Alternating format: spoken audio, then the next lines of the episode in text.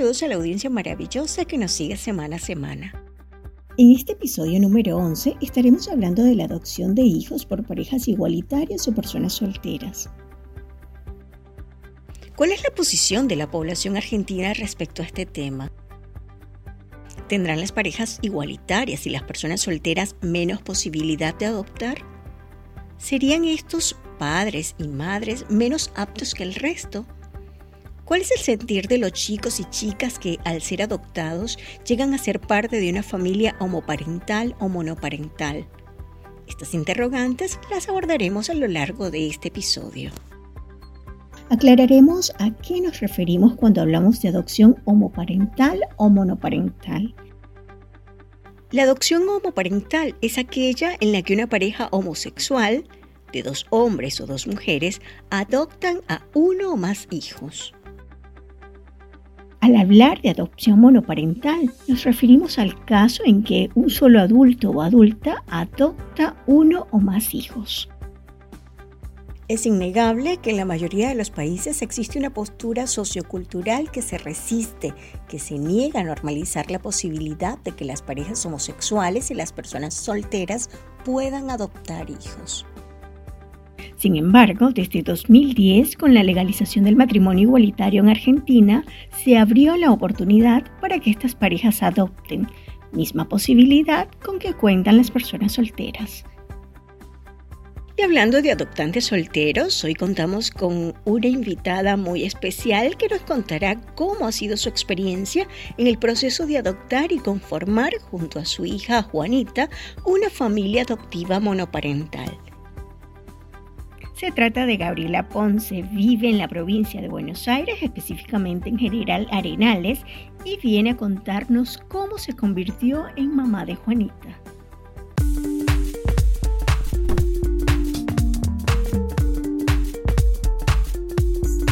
Gaby, bienvenida. Conocimos tu caso a través de la cuenta de Facebook Ser Familia por Adopción. Tenemos muchas interrogantes respecto a este tema, pero sabemos que debido a tu vivencia, a tu experiencia como madre soltera adoptiva, podrás aclarar todas nuestras dudas. Voy siempre a contar mi historia, a contar mi vivencia, a contar lo que yo hice y lo que me pasó. Si le sirve a alguien y le da esperanza a alguien que está queriendo o pensando en adoptar para animarse y para para seguir adelante en este camino, bienvenido sea. Voy a contar un poquito de mi historia. Eh, ojalá sirva para, para poder concientizar y para poder contar cómo es la adopción en Argentina eh, monoparental. Gabriela, cuéntanos, ¿fue difícil lograr la adopción siendo una mujer soltera? No, más allá de los mitos y más allá de, los miedos también personales de cada uno, hay que tener en cuenta de que no es difícil cuando sos monoparental eh, llegar a adoptar porque se basa todo en la necesidad del niño. Tuve las mismas posibilidades que cualquiera, que cualquier pareja heterosexual, cualquier pareja homosexual, porque en definitiva lo que se busca es una familia para un niño, una niña o un adolescente o un grupo de hermanos. Al plantear tu estado civil, ¿hubo alguna negativa o rechazo de parte de la institución a la que recurriste con el propósito de adoptar?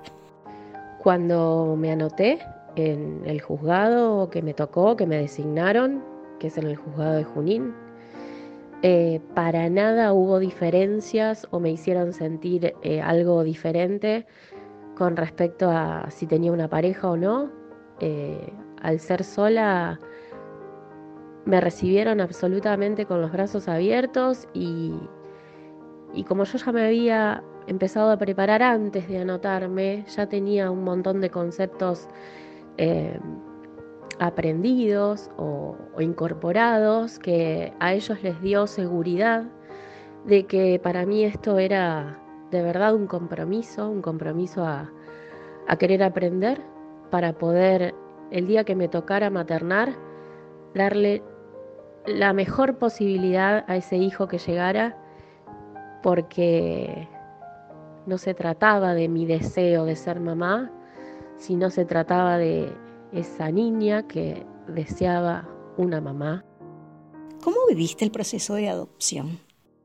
Durante el proceso yo decidí que sea una, una espera muy activa. Eh, participé de todas las reuniones de Ser Familia para Adopción.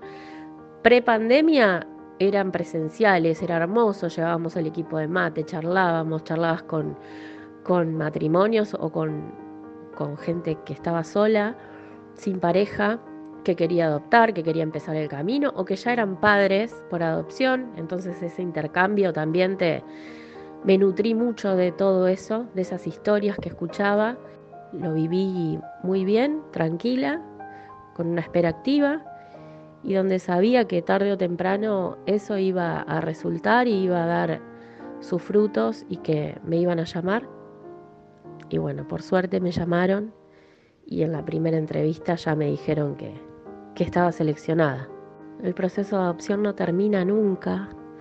Eh, yo todos los días trato de, de seguir preparándome y de sigo participando de ser familia por adopción, de todas las charlas.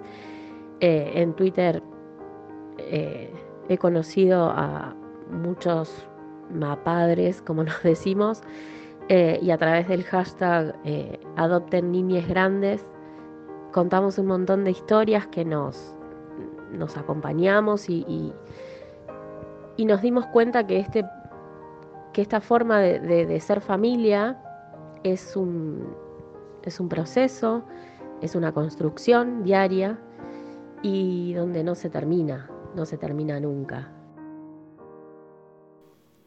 ¿Sientes que hubo alguna diferencia entre el proceso que tuviste que atravesar como futura madre adoptiva y los trámites que hacen normalmente las parejas que desean adoptar? Como viví un proceso muy activo, tuve en cuenta siempre lo que pasaba con las parejas y lo que pasaba con los monoparentales y no encuentro ninguna eh, diferencia entre un proceso y el otro.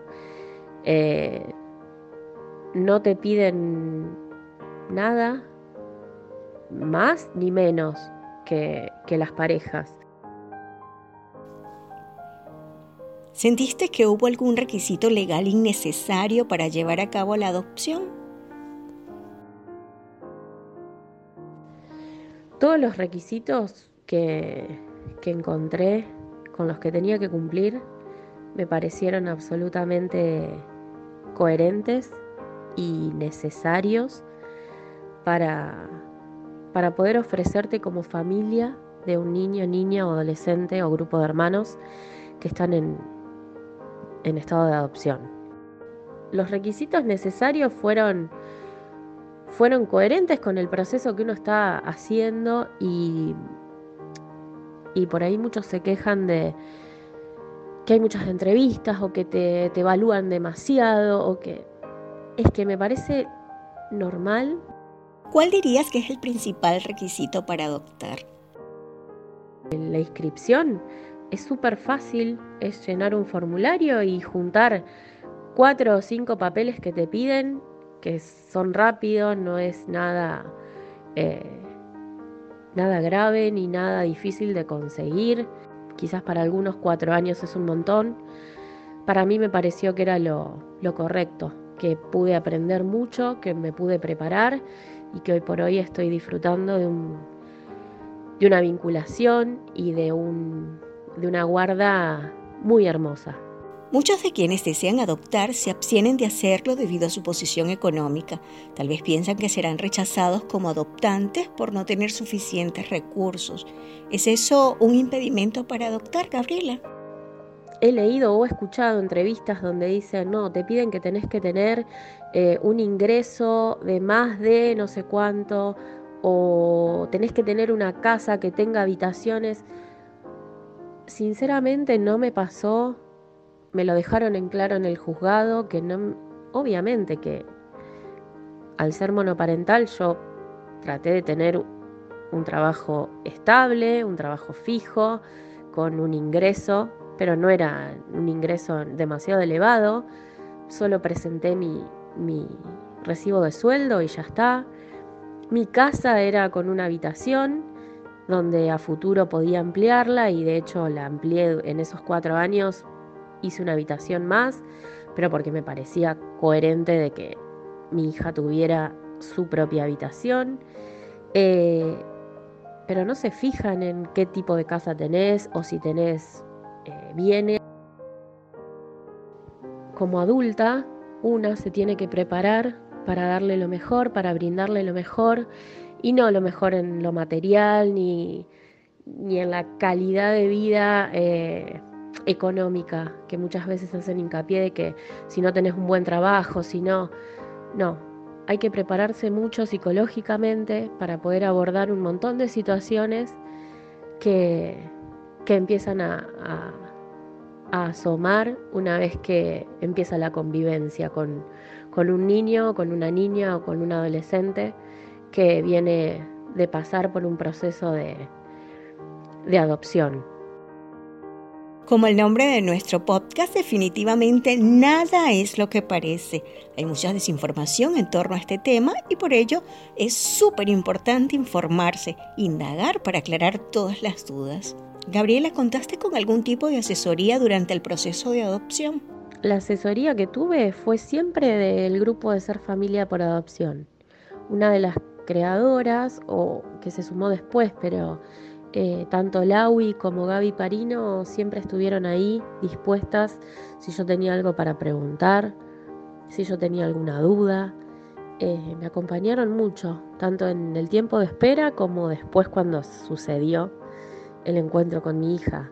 Em, me parece que es un grupo sumamente importante que tiene en cuenta todo, eh, donde informan realmente lo que tienen que informar y nos dan la posibilidad también de, conocer otras personas.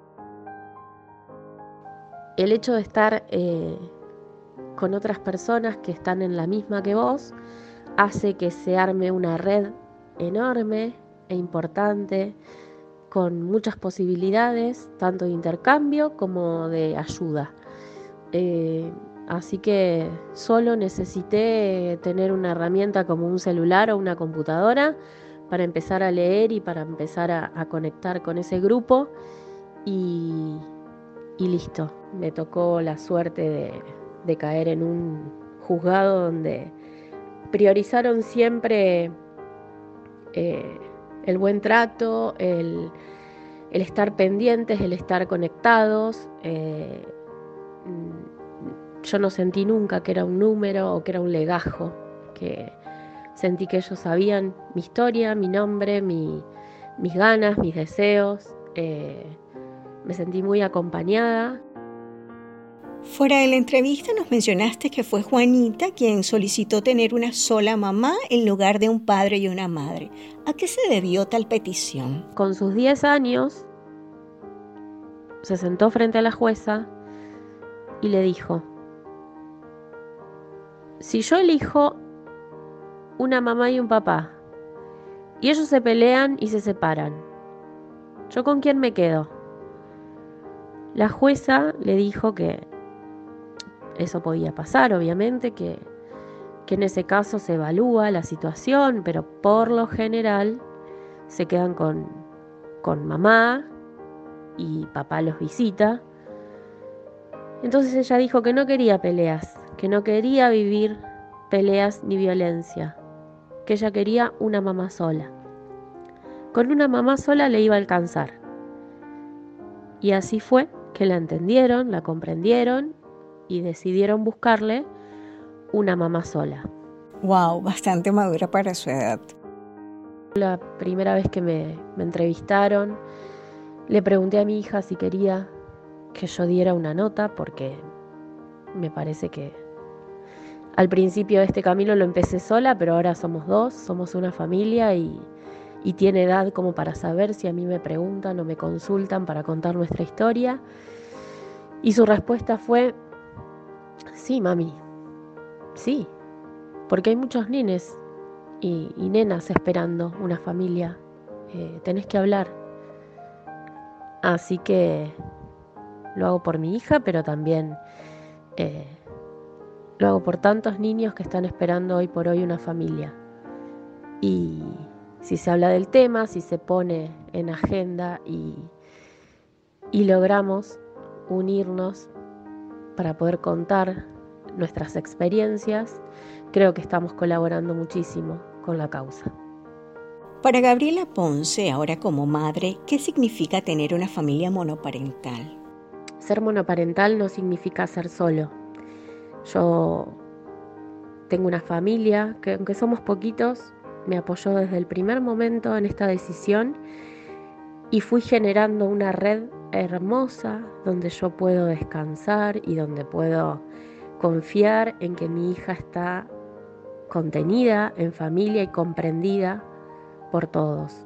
Mi hija eh, en estos días me dijo que, que ya no estaba preocupada.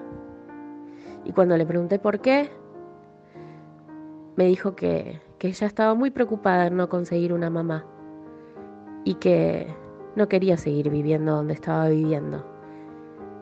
Pero bueno, ahora ya no tengo esa preocupación más. Y es la verdad. Ya está tranquila de que está en una familia, de que lo logró, de que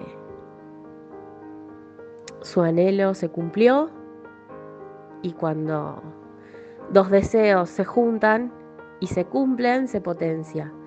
Y hoy somos una familia monoparental, hermosa.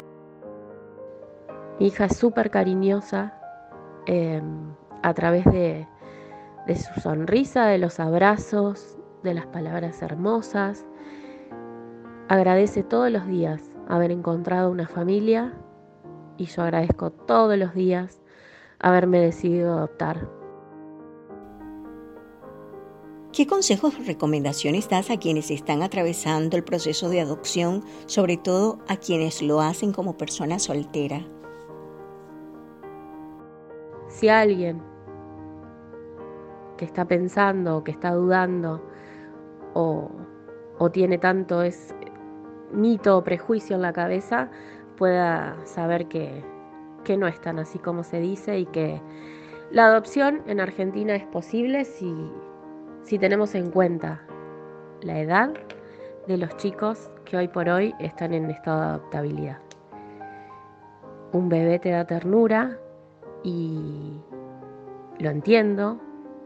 Un niño más grande da mucho miedo, pero vale la pena y es posible. Gabriela, te damos las gracias por haber compartido con nosotros la historia de cómo te convertiste en madre adoptiva.